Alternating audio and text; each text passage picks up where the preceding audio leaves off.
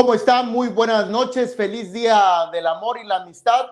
Este lunes 14 de febrero, no todo es amor y no todo es amistad en Chiapas. Dos temas que vamos a presentarles versan en torno a la violencia, a los grupos armados. Con esto y más le invito a que nos acompañe en esta emisión de En Resumen de Alerta Chiapas. Samuel Revueltas. Eric Ordóñez, ¿qué tal? ¿Cómo estás? Muy buenas noches a la ciudadanía que se está conectando en estos momentos a la plataforma de Alerta Chiapas. Quédese con nosotros. Una noticia, además, lamentable. Eric, una mujer entregada a la política, Flor Cuello lamentablemente falleció en este día. La titulamos hoy en una nota de Alerta Chiapas como la madrina de Medio Tuxtla porque Así fue su vida. Eric Ordóñez allá al frente del registro civil durante mucho tiempo. Si usted purga en su acta de nacimiento, en su acta de matrimonio y pues bueno, en algunas también actas de divorcio, de defunción, pues ahí está, ahí está el nombre de doña Flor Cuello, que en paz descanse. Eric, ¿qué te parece? Comenzamos. Comenzamos. Fíjate que un caso similar en Tonalá con Judith Torres, la mamá de la ex eh, diputada y exfuncionaria en Puebla, Judith Torres Vera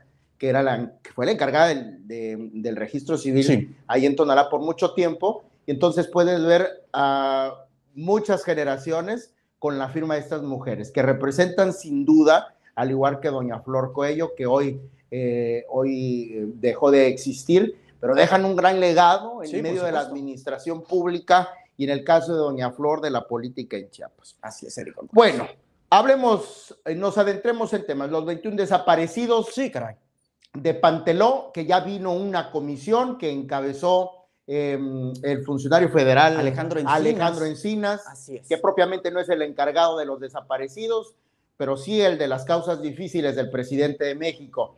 Y se había anunciado ya que iniciaría el proceso de búsqueda, etcétera. De hecho, hoy circula en muchos medios, eh, Samuel, que se inicia ya este proceso de la búsqueda de los 21 desaparecidos. Luego de seis meses. Luego de seis meses, allá en Panteló, por primera vez tienen pues pequeñas luces de esperanza los familiares de los 21 desaparecidos, pero reaparece el machete y le dice, no, no es así, Samuel. Así es, Eric Gordóñez circuló un video que publicó el mismo grupo de autodefensa El Machete en su página de Facebook, donde se puede apreciar al comandante cargando pistolas de grueso calibre junto con otros integrantes. Esas son eh, parte del video que pudimos eh, retomar de su página de Facebook y donde, bueno, Básicamente, se deslinda a seis meses de que desaparecieran estas 21 personas, de nueva cuenta se deslindan de que ellos tengan a los, a los 21 desaparecidos de Panteló. ¿Cómo así lo ha referido la familia? Porque la familia de los desaparecidos insisten en que ellos, el machete, tiene a sus familiares. Y es que hay que recordar, Eric Ordóñez, que circula un video eh, desde el pasado 26 de julio, que fue cuando desaparecieron, donde los desaparecidos están en el kiosco del parque de Panteló y donde se puede apreciar en ese video que están amarrados y que coincide con las fechas de la irrupción del grupo El Machete. Por supuesto que nosotros no podemos decir que ellos lo tengan, sin embargo son los familiares, así lo hemos dado a conocer, que insisten en que el Machete tiene a los 21 desaparecidos. Como ya les referíamos en notas anteriores también, entró ya al fin la Comisión Nacional de Búsqueda, que depende de la Secretaría de Gobernación, y que ya comenzaron con este proceso que está encabezando la Guardia Nacional, de acuerdo con información que eh, proporciona la Secretaría de Gobierno del Estado de Chiapas. Ya lograron ingresar, están buscando en cavernas, están buscando en comunidades de Panteló. Hasta este momento, de manera oficial, no se ha sabido si han tenido alguna pista, algún rastro que lleve a la localización de estas 21 personas. De momento, el machete en este video dice de manera contundente, reitera que ellos no tienen a los desaparecidos. ¿Qué te parece, Eric, si escuchamos este fragmento donde lo dice el mismo comandante Machete? Según dicen que son los 21 personas desaparecidos, pero no estamos buscando 21 personas sino que estamos buscando personas que hace años que fueron asesinados sin saber dónde está, pero supimos, escuchamos que le llevaron el carro a rumbo Cancún. Hay una cueva donde fuimos a buscar. Sí lo encontramos, pero hasta ahora no hay resultado. Y según que nos está culpando ahorita que a los 21 personas desaparecidos, nuestro familiar, es lo que está pasando. Hace poco también vinieron acá por la laguna. No me acuerdo ¿qué día? Apenas esta semana. Que donde no es justo están haciendo también su trabajo. Sino que ahí están también en la contra de nosotros como de sicario. Guardias nacionales traen personas que están echando mentira. Están subiendo en redes sociales, en el Facebook. Es falso lo que están haciendo. Ese es donde no queremos. Y llegó el momento también acá por Arenal. Llegaron los guardias nacionales. Fiscalía, comisión de búsqueda. Pero ahora sí la verdad como decimos nosotros. Tenemos una periodista, prensa, tenemos también, pero están violando también las cosas los guardias nacionales. No nos permitió también nuestra prensa que entrara a tomar, checar lo que está pasando allá por Arenal. Guardia Nacional no nos permitió. Por eso el motivo estamos aquí presente con mis elementos para aclarar las cosas. Bueno, pues esto es lo que se dio a conocer. Creo que es la segunda ocasión, Samuel, en que el grupo, eh, el machete, desdice a las propias autoridades, en las que vuelve a poner en tela de juicio el actuar. Tomo como primera, eh, se dieron a conocer señalando precisamente que no había control, que no había seguridad en el municipio de Panteló y por eso su necesaria presencia, la necesaria presencia de una organización como el Machete.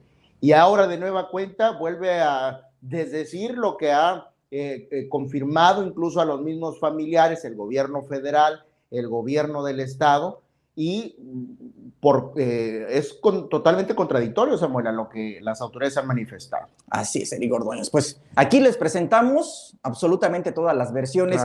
Hemos estado muy al pendiente de los familiares de los 21 desaparecidos. Hemos compartido la voz de ellos. Es importante tener la voz, por supuesto, también del machete, como lo hicimos desde el momento que hizo irrupción en el municipio de Panteló. Hemos tenido las voces oficiales también. Tuvimos una entrevista ahí con gente de la Secretaría de Gobierno, con León Reyes y también hemos llevado este seguimiento con el mismo Alejandro Encinas, subsecretario de Gobernación, en su visita acá al estado de Chiapas, donde tuvo estas reuniones con las familias de los 21 desaparecidos y como él refirió en esa entrevista de manera muy sutil, también eh, con el machete. Todas las versiones para que usted al final de cuentas deslice una opinión. Aquí, por ejemplo, eh, en la plataforma de Alerta Chiapas, nos dice Trinidad Ramírez, para empezar, no tienen por qué traer esas armas, son evidentemente algunas de las cuestiones que sirven para poder eh, fomentar la crítica. Y es que efectivamente pues traen armas de, de, grueso calibre. Cuestionable sí, cuestionable no. Ellos aseguran que es porque están combatiendo el crimen organizado y evidentemente tendrían que hacerlo con algo, pero también aquí surge la duda de dónde consiguen esas armas. En fin, creo creo que estos videos que les compartimos son justamente para que usted, para que el público te, tome una opinión respecto a lo que está sucediendo aquí en el estado de Chiapas. Bueno, y a propósito de armas, eh, Samuel, hoy se dio un encontronazo, una balacera y una persecución en una localidad de Chiapa de Corzo. Esto se suscitó tras una presunta persecución entre elementos de la Fiscalía General del Estado y la Policía Estatal Preventiva. Los datos preliminares que han arrojado al respecto de esta de esta persecución que se dio en Chiapa de Corzo es que era, eh, se derivó de un presunto secuestro, por lo que este, eh, esta eh, persecución de, elementos de seguridad hacia los delincuentes se extendió hasta la colonia Galesio Narcía, cerca del aeropuerto, ahí en Chiapa de Corzo, donde resultaron dos civiles baleados y tres detenidos como resultado de esto, de este enfrentamiento, esta persecución que terminaría en un enfrentamiento en esta localidad, Galesio García, de Chiapa de Corzo. Lamentable, pues bueno, al final de cuentas ahí también eh, eh, se mencionaba que se frustra, eh, ¿no? Pero eh, bueno, esto es parte también del Chiapas eh, violento que estamos viviendo, que ya básicamente es una constante. Básicamente también tenemos este tipo de reportes todos los días. A veces también procuramos ser eh, conscientes de la información para transmitir. Porque, no, bueno, para no saturar tanta negatividad. Sí, por Pero fíjate que hay un tema, yo creo, muy importante que lo platicábamos en la mesa de redacción hace unos días. En estos últimos días, sobre todo la semana pasada, hay un tema de seguridad eh, relacionado con el vandalismo, sí, ¿no? Así Eh, es. Sobre todo está aquí en incrementando. Gutiérrez, que hay un incremento considerable. Que hay- o que se está haciendo un tanto más visible. Claro. También eso podría, podría ser son donde- menos pudorosos. Sí, por supuesto. ¿No? Así es, lamentable. Bueno, en otro orden de ideas, seguramente usted a lo mejor físicamente no le conocía, pero si revisa sus documentos como acta de nacimiento, matrimonio, etcétera, relacionado con el registro civil, seguro sí aparece su nombre y seguro quedará grabado en la memoria colectiva del estado de Chiapas. Flor Cuello Trejo ha fallecido, funcionaria pública de CEPA, Sí. eh, mujer de la política, presidenta municipal, aunque por un suspiro de Tuxtla Gutiérrez, diputada también. Bueno, Flor eh, Cuello Trejo eh, fue una mujer destacada en el estado de Chiapas, sobre todo por haber encabezado por mucho tiempo la dirección del registro del registro civil. Hoy desafortunadamente falleció Samuel. Jueza, esa es una parte también muy importante dentro de su carrera, porque insisto en lo que mencioné en un inicio, si usted revisa su acta de nacimiento, si usted es casado o casada, pues seguramente Flor Cuello, a quien estamos viendo en esos momentos en pantalla, pues lleva la firma ahí en estos momentos importantes, hay que decirlo así, de, de la vida, pues también en los momentos tristes, porque también hay que recordar que también eh, en actas de defunción o de separación, seguramente. Es básicamente la madrina, la madrina Erika Ordóñez de Medio Tuxtla. Ella, hermana de Javier Cuello Trejo, exfiscal, que fue perseguido en la administración de Juan Sabines Guerrero y que llevó básicamente también a involucrar a doña Flor Cuello y a su hija eh, Tatiana, porque hay que recordar que ambas eran funcionarias. Ella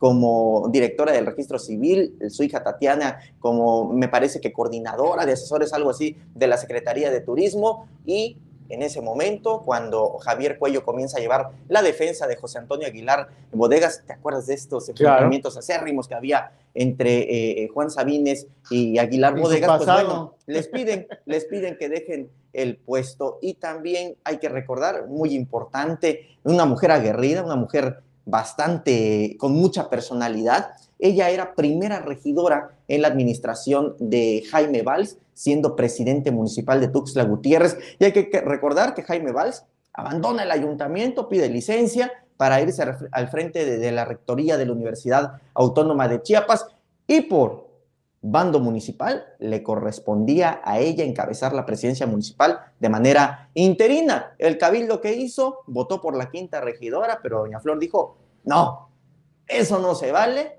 impugnó y aunque sea por siete días, fue presidenta municipal de Tuxtla Gutiérrez.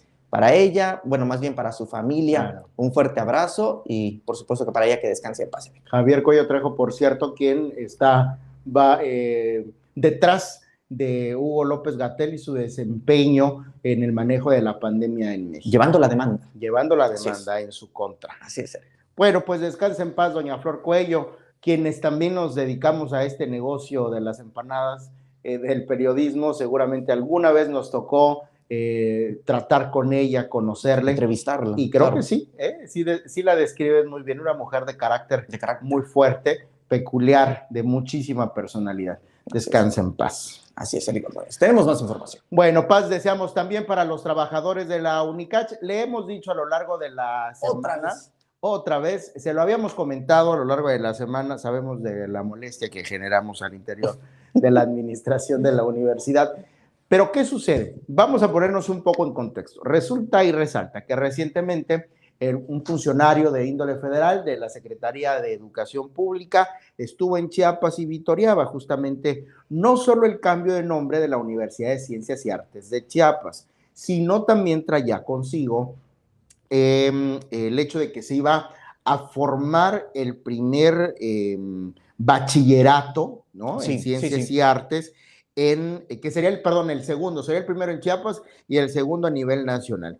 Y con bombos y platillos aseguraba que esto representaría la eh, transformación de la educación superior en el estado de Chiapas.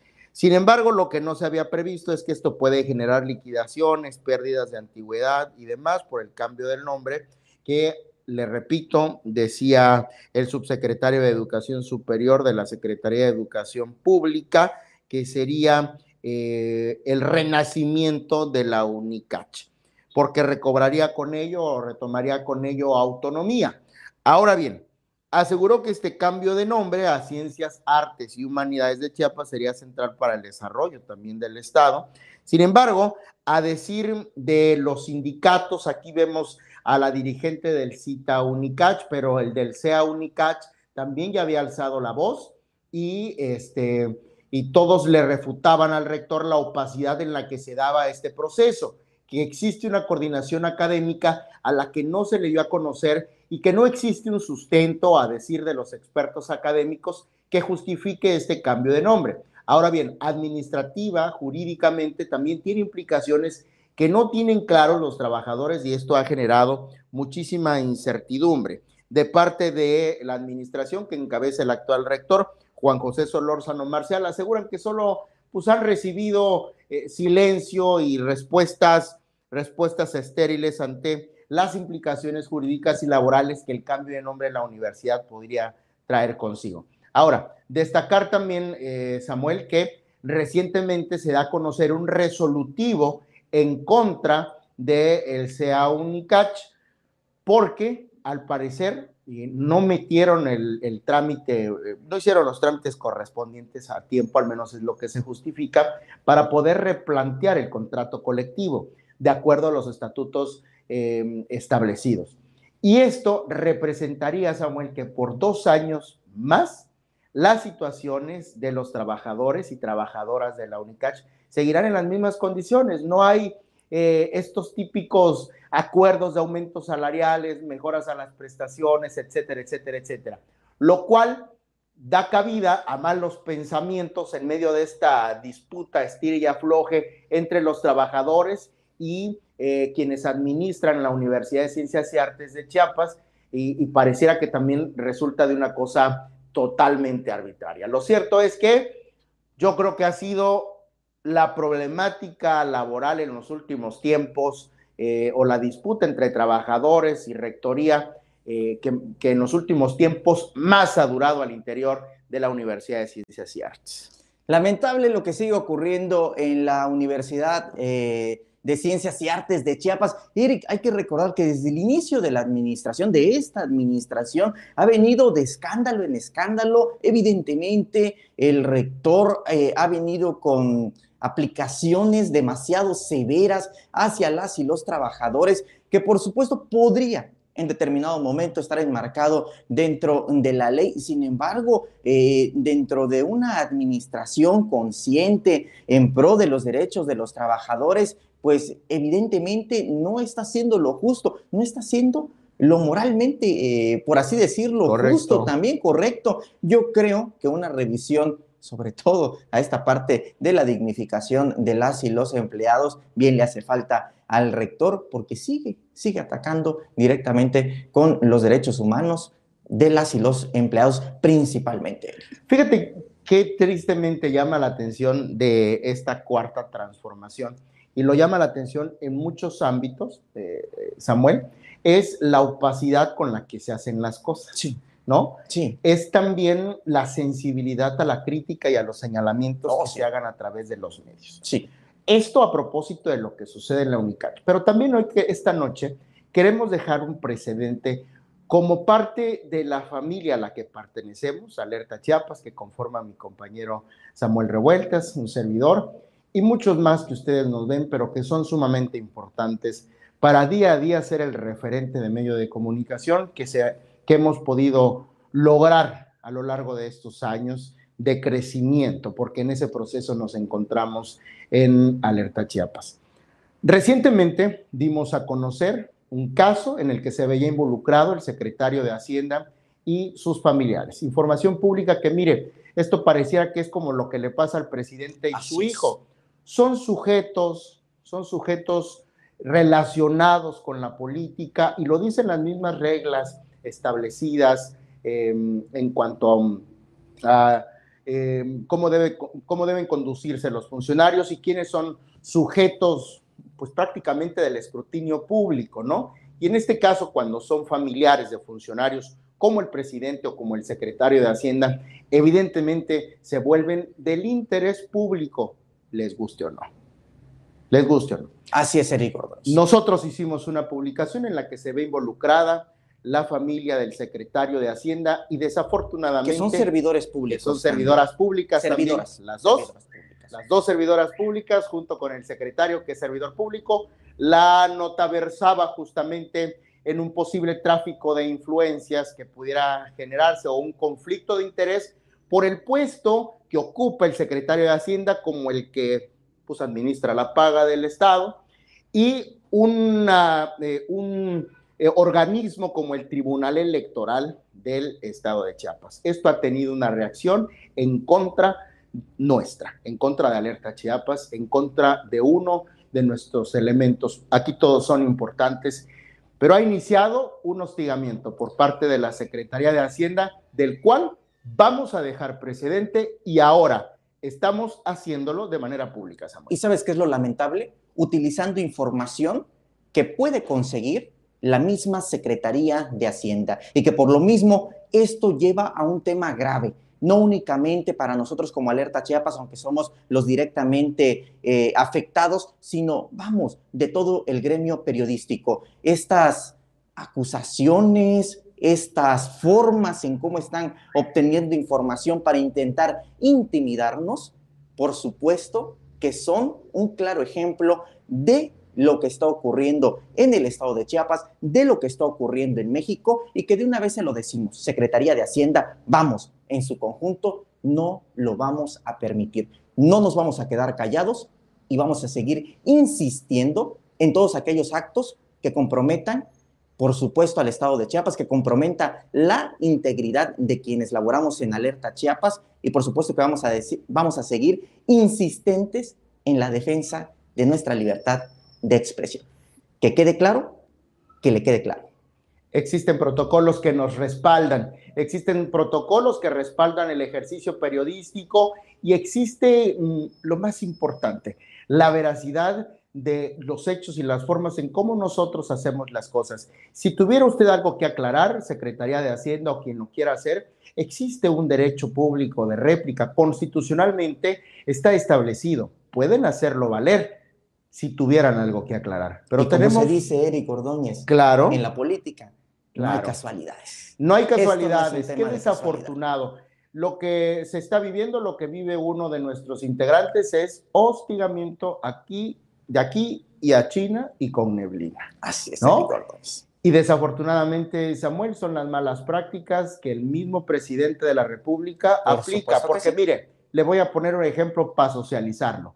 Carlos Loret de Mola y el presidente Andrés Manuel López Obrador. La manera en que lo exhibió, más o menos así lo aprendió el secretario de Hacienda. Como decimos acá, hace de cuenta. Hace de cuenta. Bueno, pues ya quedó el precedente público, habremos de hacer lo conducente ante las instancias que corresponda. Con esto nos despedimos, Samuel. Gracias a Efren Saldaña que realiza este espacio de Alerta Chiapas. Eric Ordóñez, nos vamos a despedir con un video que muestra. Mira, Eric Ordóñez, la belleza justamente de este día. Córrela, por favor, nuestro compañero Efraín Saldaña. Esto se vivió este fin de semana, se vivió en Oaxaca. Espectacular. Ah, Eric, yo pensé que iba a ser la, tuya, considerando pues el lugar, sin embargo, el amor. Mira. ¿Cómo decían por acá? ¿El amor estará en el aire? No, el, amor siempre gana. El amor siempre gana. Y ahí está la evidencia. La maestra Elvester Gordillo, a pesar de los pesares, a pesar de este... A pesar del CENTE. A pesar del CENTE y a pesar de los disturbios que hubo, mira, casadísima.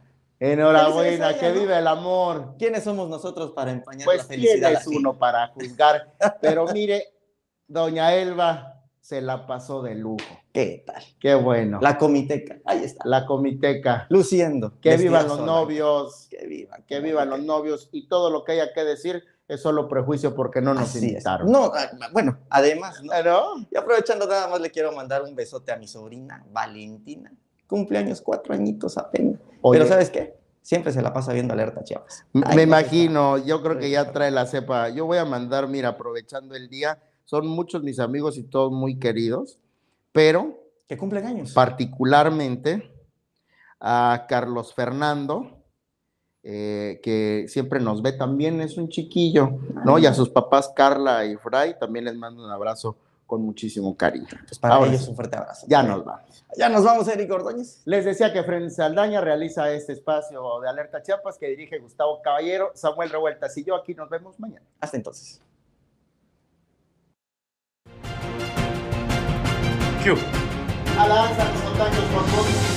Alerta Chiapas crece y se innova por ti. La Comisión de Justicia del Congreso del Estado dio en... Por primera vez, la Fuerza Policial de Chiapas reconoció la existencia. Nos encontramos en la novena sur, entre octava y novena poniente, y hace unos momentos un motorrepartidor de la empresa Mandaditos fue impactado por... Eh, Se parte de nuestra comunidad. Infórmate en tiempo real y haz que tu voz cuente. Alerta Chiapas.